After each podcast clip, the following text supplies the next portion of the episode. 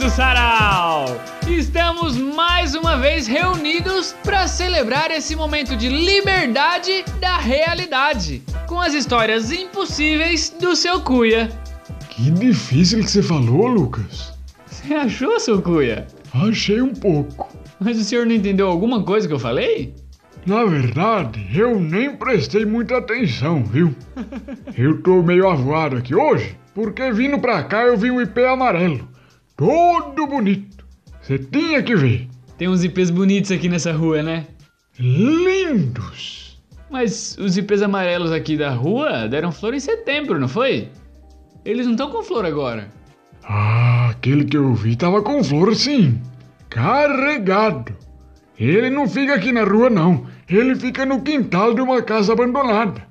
E agora que eu tô falando aqui com você, que eu parei para pensar que esse IP fica com flor o ano todo.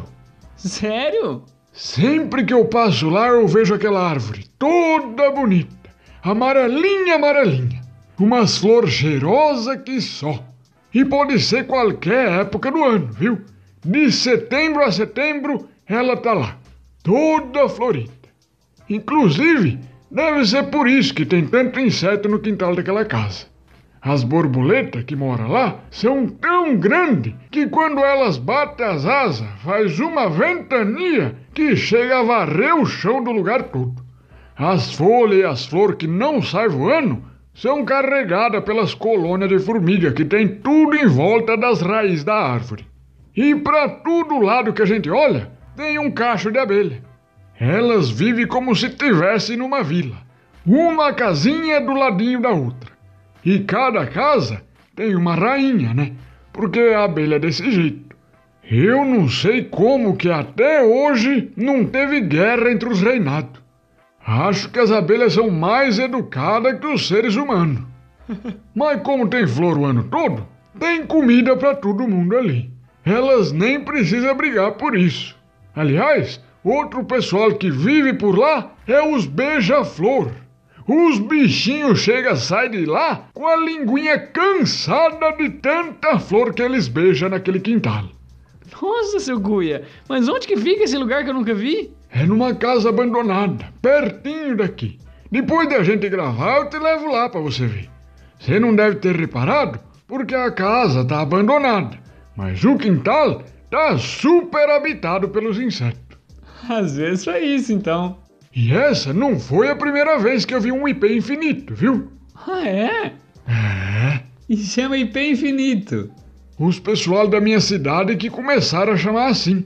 Porque enquanto ela não tem flor, ninguém nem sabe que ela é um IP. É só uma árvore normal. Aí, quando floresce, todo mundo repara nela e percebe que é um IP. Aí, como esse IP continuou sendo IP o ano todo, acabou ficando conhecido como IP infinito. E ela virou um IP infinito depois que eu conversei com ela, sabe? Hum. Isso aconteceu há muito tempo atrás. Eu já nem lembro mais que ano que foi.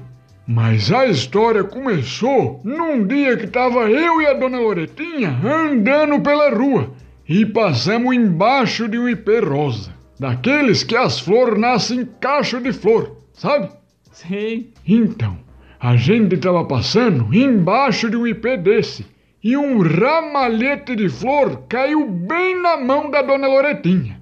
Ela ficou toda feliz, agradeceu a árvore, colocou as flores no vaso bonito, ficou sorrindo o resto da semana.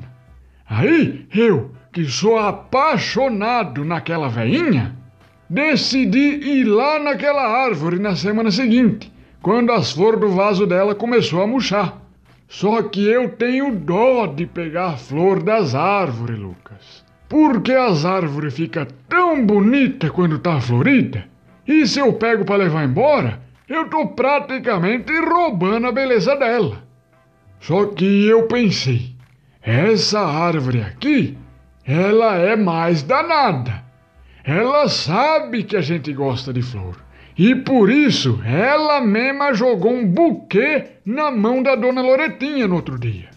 Então, talvez ela me entenda se eu pedir para ela para eu pegar mais umas flores. Cheguei para a árvore, comecei a conversar para poder explicar que eu queria umas flores e a gente não acabou que virou amigo. Ela me contou umas histórias dela, eu contei umas minhas, a gente riu um monte. Ela me falou sobre umas reflexões que ela tinha tido enquanto observava a humanidade. A gente conversou durante vários e vários dias. Aquela árvore tinha uma sabedoria bem bonita. E no final, a gente fez um acordo.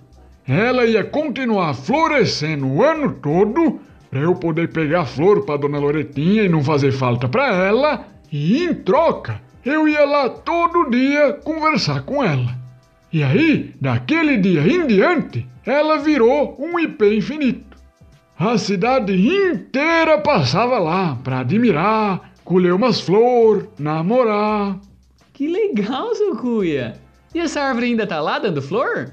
Depois de sete anos florescendo sem parar e vendo os namorados, as famílias e tudo quanto é gente admirar a beleza das flores dela, ela resolveu que devia se mudar para outros cantos do mundo para poder florir para outras pessoas também. Eu achei certíssima essa decisão da Inês. O nome dela era Inês. Era, E onde que ela tá plantada agora? não sei, acabei perdendo o contato com ela, você acredita? Porque, como ela era uma árvore, ela não conseguia escrever carta, né? E aí a gente acabou se afastando. Mas sempre que eu vejo um IP, eu lembro dela. Muito amiga minha. E será que esse IP infinito que o senhor viu aqui perto não é ela, não? Não, a Inês dava flor rosa. Esse aqui é amarelo. Mas e se ela descoloriu as flores? Igual a gente faz com o cabelo? Ah, será? Não sei, pode ser. Pode ser mesmo. Você quer ir lá comigo ver se é ela? Claro. Vamos lá então. Vou só dar o recado de hoje aqui e a gente já vai, tá? Tá bom. Vou falar uma reflexão que eu aprendi conversando com a Inês aquele dia, antes dela se tornar o IP que dá flor o ano inteiro. O infinito varia de pessoa para pessoa. O infinito é uma questão de ponto de vista.